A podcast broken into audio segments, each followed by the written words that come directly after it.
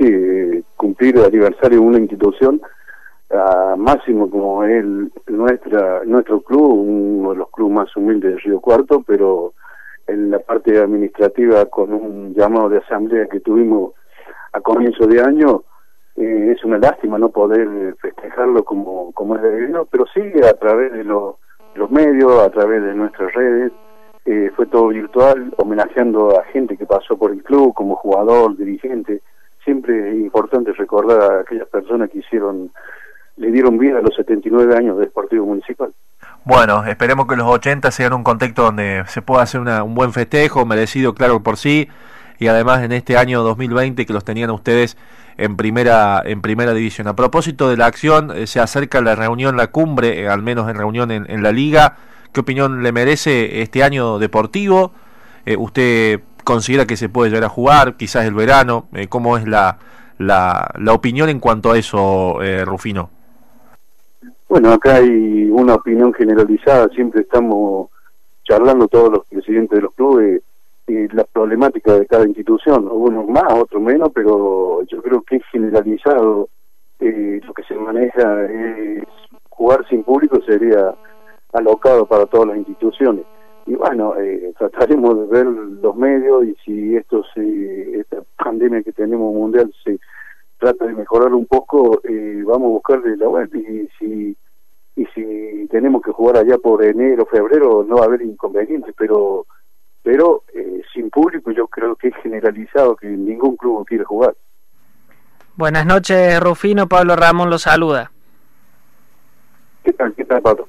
Bien, bien, muy bien. Eh, bueno, entre lo positivo en este aniversario, más allá de la situación, eh, desde lo futbolístico, es el, regreso de la M primera y me imagino la, la ilusión por, por volver a jugar en la máxima categoría. Sí, sí, bueno, todos sabemos eh, la importancia que es municipal en el ámbito de la liga regional, ¿no es cierto? Y siempre Municipal fue un club que bregó en su historia en la primera A de fútbol de Río Cuarto. Y bueno, lo propusimos hace unos años con algunos dirigentes, yo como secretario, estaba Diego Prendir como presidente, lo propusimos eh, tratar de retornar y llevar el equipo a la primera A y lo logramos eh, este año los habíamos preparado en la medida, sin, sin comprometer las arcas del club, porque hoy sabemos de la situación que se vive, ¿no es cierto? Sin comprometer las arcas del club, fuimos conscientes. Yo tengo mucho pasado dirigenciando, conozco, sé cómo es la primera del fútbol de la liga, y ya teníamos los pies sobre la tierra y estábamos encarándolo de la forma que se debía. Actualmente, Rufino Municipal, ¿qué otras disciplinas tiene? Bueno, municipal, eh, habíamos incorporado este año, le habíamos dado actividad a otro, porque tenemos dos salones sociales, a otras actividades, amén de todas las categorías que tenemos de infanto juvenil, y habíamos incorporado en los salones sociales actividades, ya me eh, aproximadamente 250 chicos ya teníamos incorporado en varias disciplinas en volei, teníamos grupos de personas mayores de aproximadamente 60 personas de Newcon, encabezado por Susana Plana, y también teníamos otras actividades, llámese patín, eh, Sexto Bol, que Municipal viene participando hace unos años, Sexto Bol, en nombre del club, y estábamos sumando otras actividades justo cuando nos tocó vivir esta situación que nadie quiere vivir. Bien, eh, Rufino, en cuanto a esto, y estamos hablando con el presidente deportivo municipal, Rufino Benítez, eh, dialogábamos con jugadores en esa pretemporada también que muchos opinaron que se hizo y que estaban todos enfocados claramente en poder hacer un, buen papel en primera división. Eh, usted que estaba en el armado y, sin complicar el arca económica en aquel armado del equipo, ¿considera lo mismo? Es decir, estaba un municipal realmente en una fusión eh, con un equipo que, bueno, eh, daba la pauta que iba a dar que hablar en, en primera división A con todo lo que eso conlleva el nivel competitivo en la máxima categoría de nuestra liga. Sí, sí, todos sabemos, ¿no es cierto?, que eh, sabemos los rivales que enfrentamos. Hoy eh, la liga de fútbol está totalmente cambiada, eh, sé cuando jugaba municipal en primera A, porque sabemos el patrimonio riquísimo que tiene cada institución en lo futbolístico, jugadores que están cobrando eh, en lo económico, están, están, nada que ver con lo que se manejan otro, otras instituciones pero nosotros contamos con nuestros propios jugadores que son de un nivel muy bueno. Eh, teníamos jugadores como un chico Garro que venía de estudiante en la saga central y ah, complementado con un pibe de 16 años, nieto de un histórico jugador del valor de la Nieve Municipal, que estaban haciendo una, una, una dupla muy buena. Y después, bueno, teníamos dos laterales de jerarquía también, en medio campo también jugadores como eh, el abanderado Diego Brito y bueno, eh, otros chicos más también que hacían que aproximadamente 22, 23 jugadores que complementaban en eso Diego Brito y Juan Alberto y Cara López con pibes que eh, estaban entre 18 y 19 años. No era que todo el plantel municipal eran todos veteranos, no, no.